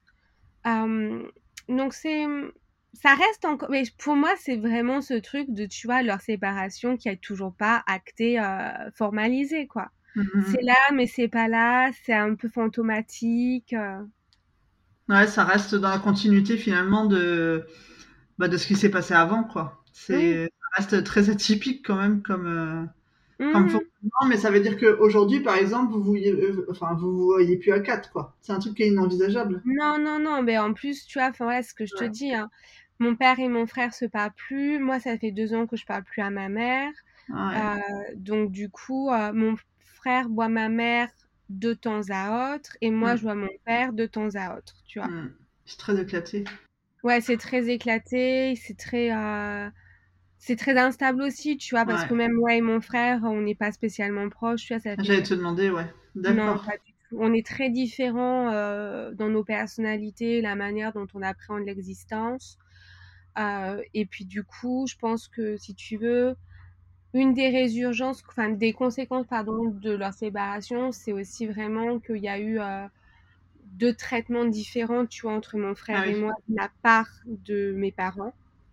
Euh, et où du coup, euh, notre relation pendant très très très longtemps, elle a été hyper conflictuelle, enfin vraiment. Euh, et je pense que même encore aujourd'hui, ça reste compliqué en vrai. Tu vois, ça va quand on se voit occasionnellement, mais on n'est pas capable, je pense, de passer une semaine ensemble, tout que tous les deux ou avec nos Ouais. conjoints respectifs. Et tu vois, si on est à la maison, donc chez ma mère, les dynamiques familiales de quand on était enfant, en termes de traitement de faveur, Mm. de manque d'implication de sa part dans la vie familiale, euh, etc., bah, elles reprennent en fait. Et Ouais. moi, je, je pense que c'est déjà des choses qui m'insupportaient en étant enfant et adolescente. Et en tant qu'adulte, en fait, euh, je refuse de participer à ça. Enfin, Mm. Je comprends. ouais. Tu veux pas reproduire en fait des schémas euh, comme ça. non, mais si tu veux, ça m'intéresse pas en fait. Enfin, c'est pas ce que, que je souhaite euh, véhiculer, c'est pas ce en quoi je crois et je refuse d'y prendre parti. Est-ce que tu as eu, enfin, je sais pas si on peut parler de ça si tu veux bien, euh, est-ce que tu as eu besoin d'être accompagné euh, psychologiquement ou en tout cas, est-ce que toi tu as fait la démarche autour de, bah, de toutes ces histoires de famille, de la séparation, de ta vision peut-être Ouais. toi future de la vie, de... Eh ben, c'est intéressant comme question dans le sens où tu vois, là, ça fait peut-être deux semaines. Je crois en fait, quand j'ai trouvé ton ta, ton, ta requête, je pense que ça correspondait avec ma dernière séance de thérapie, tu vois. Enfin, Ah ouais, c'est- c'est Ah marrant. ouais. Je crois que c'est euh, peut-être pas le même jour, mais encore je suis pas certaine, mais même semaine, ça c'est sûr. C'est fou. Euh, et en fait, je pense que moi, ça s'est fait à retardement, tu vois, parce que euh, j'ai ado et enfant. Enfant, ma mère m'a fait faire de la psychothérapie, mais je pense Ouais. que c'était plus pour elle se décharger de sa culpabilité. Euh, et j'ai pas vraiment eu l'impression que ça change quoi que ce soit. Mhm. Euh, ado, j'ai pas fait. Et en fait, euh, il y a peut-être deux ans à peu près, ouais, on a eu une, grosse crise de couple avec mon conjoint. Ouais. Euh, moi, en plus, tu vois, enfin voilà, j'ai un rapport quand même à la maternité et à l'enfantement qui est compliqué. Mm. Euh, j'ai eu deux avortements. Enfin, c'est, je m'en porte bien. Hein, c'est pas quelque chose avec lequel j'ai un problème, mais je sais que toute la problématique de faire famille, Mm. tu vois, et d'avoir moi ma propre famille, c'est quelque chose avec lequel je suis pas du tout euh, au clair et à jour. Et, euh, et donc du coup, ouais, là, ça fait deux ans que j'ai fait une thérapie. Je pense que c'est pas fini, fini. Ça a un peu, tu vois, euh, éclairci les choses. Ouais. Mais ouais, moi, le sentiment que j'ai, tu vois, c'est vraiment que c'est comme quand tu débarrasses le garage et que tu fais des tas par catégorie et que tu as un grand espace qui reste et Ouais. qu'après, il faut encore, euh, déblayer chaque catégorie pour euh, réagencer tout ça, quoi. Donc, euh, j'en suis pas encore là. Normal. Non, ça prend du temps. Et puis, euh, après, est-ce que, je sais pas si toi, t'aurais préféré y aller plus tôt et du coup, voilà, on peut pas savoir quel impact ça aurait eu sur ta vie, mais peut-être à l'adolescence où tu disais tout à l'heure que c'était difficile, que tu faisais des fugues et tout. À ce moment-là, il n'y a pas eu l'idée d'un, d'un psy Non, mais parce que si tu veux, le fait que je travaille bien à l'école, mmh. déjà, si tu vois, il n'y avait pas d'alerte du tout au niveau scolaire. Mmh. et je pense qu'à l'école, tu n'as aucun adulte qui aurait été capable, enfin, tu vois, qui aurait pu se dire euh, la manière dont je me comporte à la maison est complètement différente. Enfin, mmh. tu vois, genre, j'étais très tranquille, je faisais ce qu'on me demandait, j'avais des bonnes notes, euh, je réponds pas, j'ai tendance à bien obéir. Faut vraiment qu'en gros, je trouve ça injuste pour que je me rebelle. Mais je fais mon truc dans mon coin tu vois.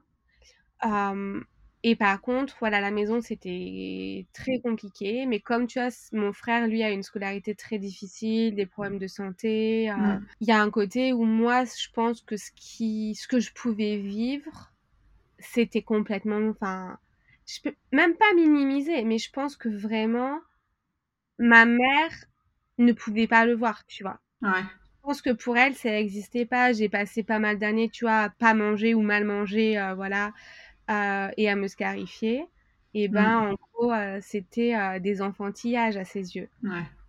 Et je pense qu'elle avait juste tellement à faire. Et pour elle, en plus, le fait que je pense mon frère n'avait pas forcément été voulu par mon père, qu'elle-même, elle a des problèmes, enfin des relations très compliquées avec ses propres parents à sa mmh. propre mère, tu vois.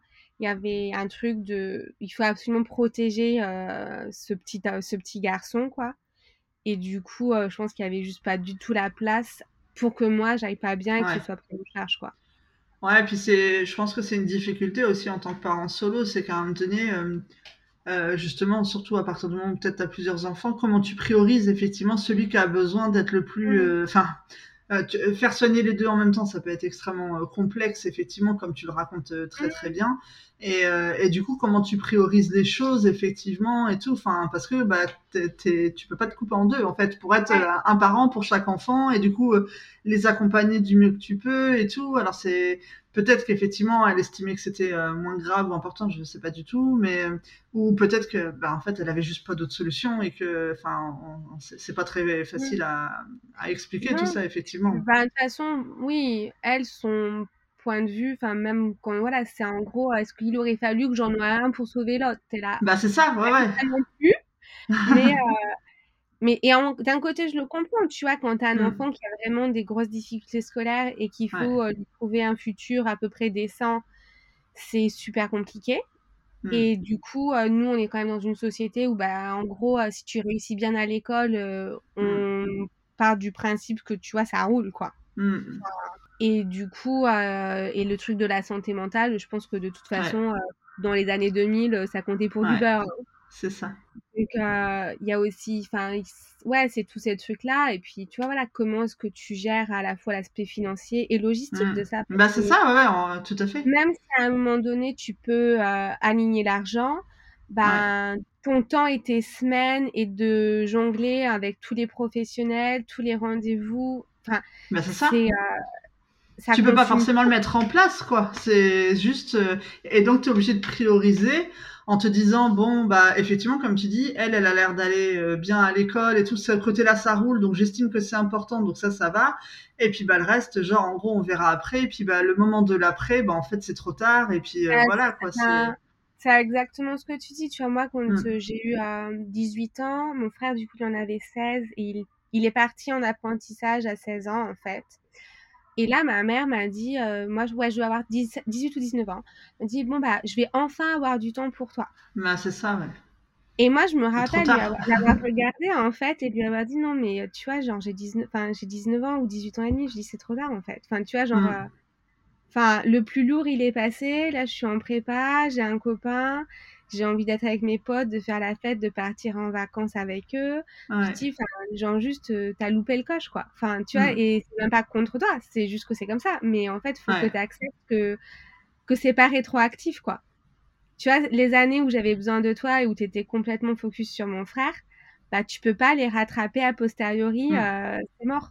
Enfin. Bah, c'est un peu ce qu'on disait aussi tout à l'heure par rapport à la relation à ton père, c'est-à-dire qu'en fait, euh, bon, d'avoir été là financièrement et tout, c'était important, mais en fait, ça récupère pas un lien aujourd'hui avec lui dans une relation, puisqu'il y a eu tout ça de raté dans les années précédentes avant, en fait. C'est que ce qui compte, c'est l'instant présent, mais effectivement, après, attention, chacun fait comme il peut et de son mieux et avec les moyens qu'il a, et euh, euh c'est, on blâme pas là ni l'un ni l'autre ni quoi que ce soit, encore une fois. Hein. Mais euh, c'est, je pense que c'est des, parce que encore une fois, quand tu es tout seul à et surtout toute seule à, mmh. tout gérer, euh, ben en fait euh, tu fais comme tu peux. Si t'as pas le coparent justement qui va aller prendre le relais, parce qu'en fait ton père pourrait avoir été là pour t'emmener toi ou ton frère ou tu vois, enfin ça aurait pu être ça aussi quoi.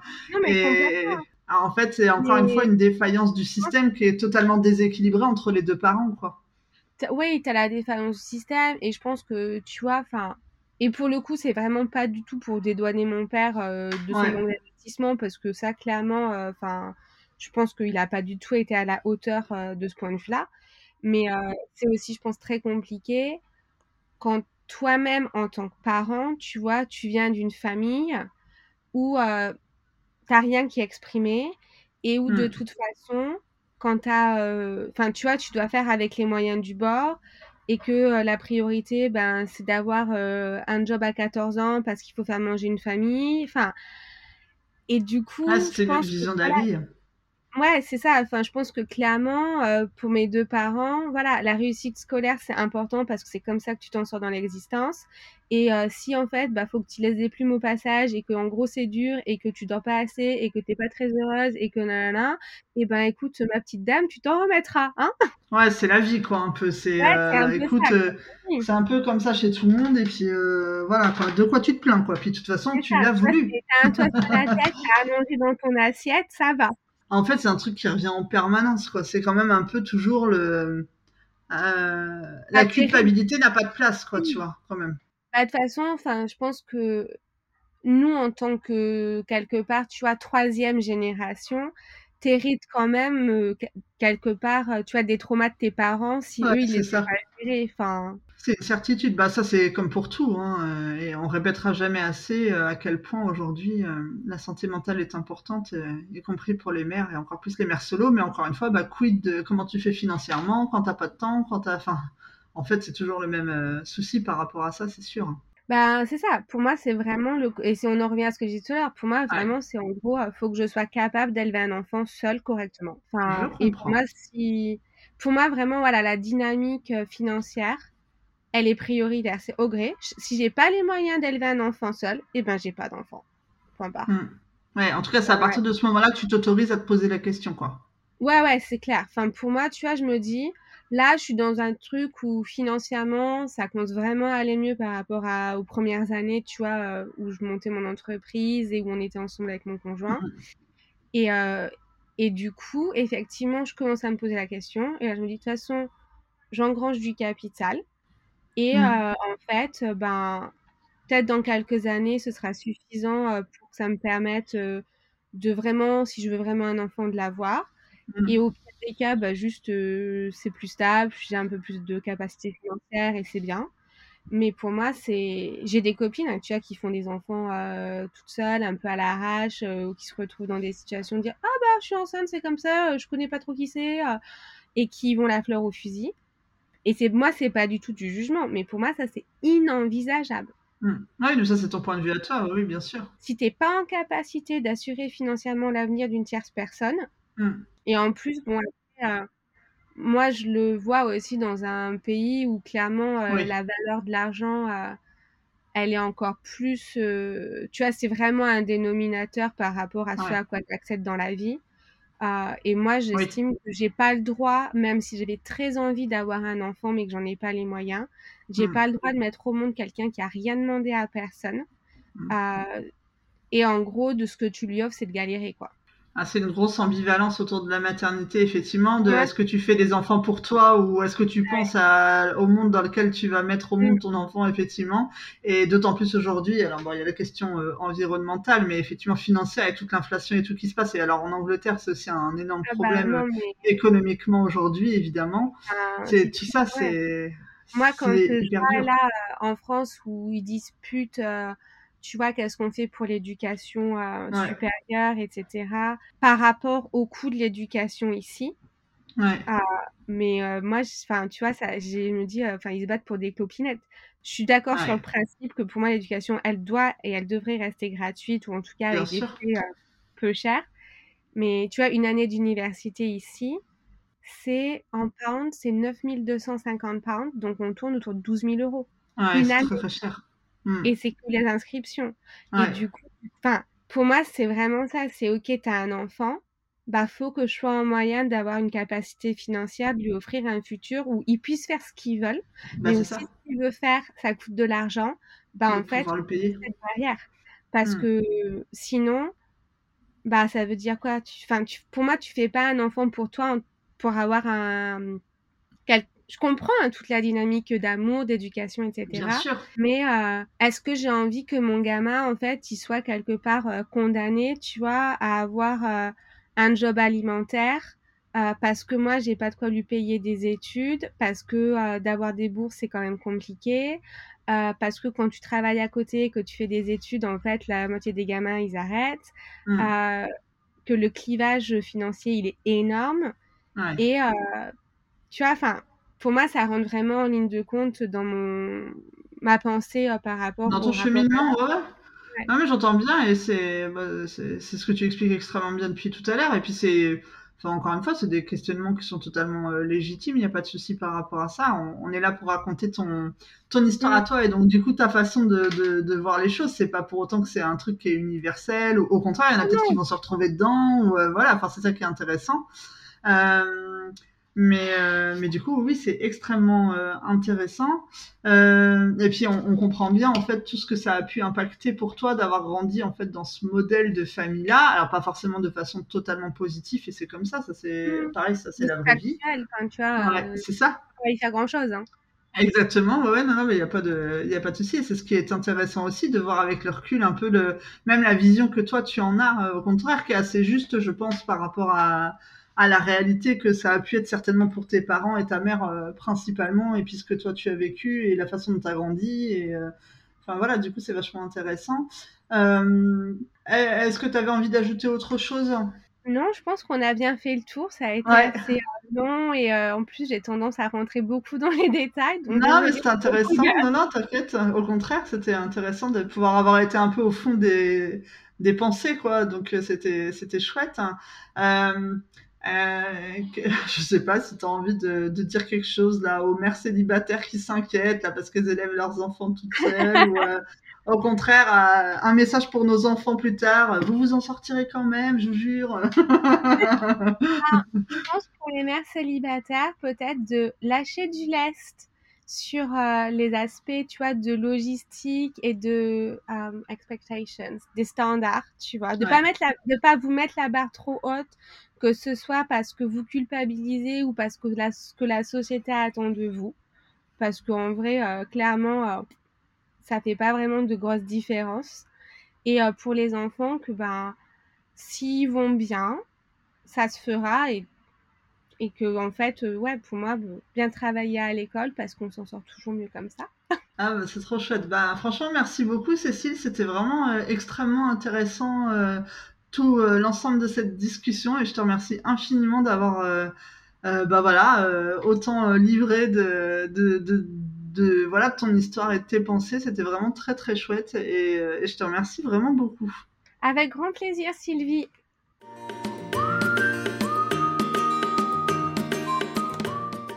J'espère que cet épisode vous aura autant plu que j'ai pris de plaisir à interviewer Cécile. J'ai trouvé qu'elle avait aujourd'hui beaucoup de recul sur tout ce qui s'était passé, sans essayer de blâmer l'un ou l'autre de ses parents, même si rien n'est parfait. Elle a une vision de la place de la femme dans la société extrêmement juste et à la fois ça questionne encore une fois nos rapports aux hommes hétérosexuels. Si cet épisode vous a plu, n'hésitez pas à lui mettre 5 étoiles ou un commentaire sur la plateforme d'écoute que vous utilisez. Ça m'aidera à faire connaître le podcast. Merci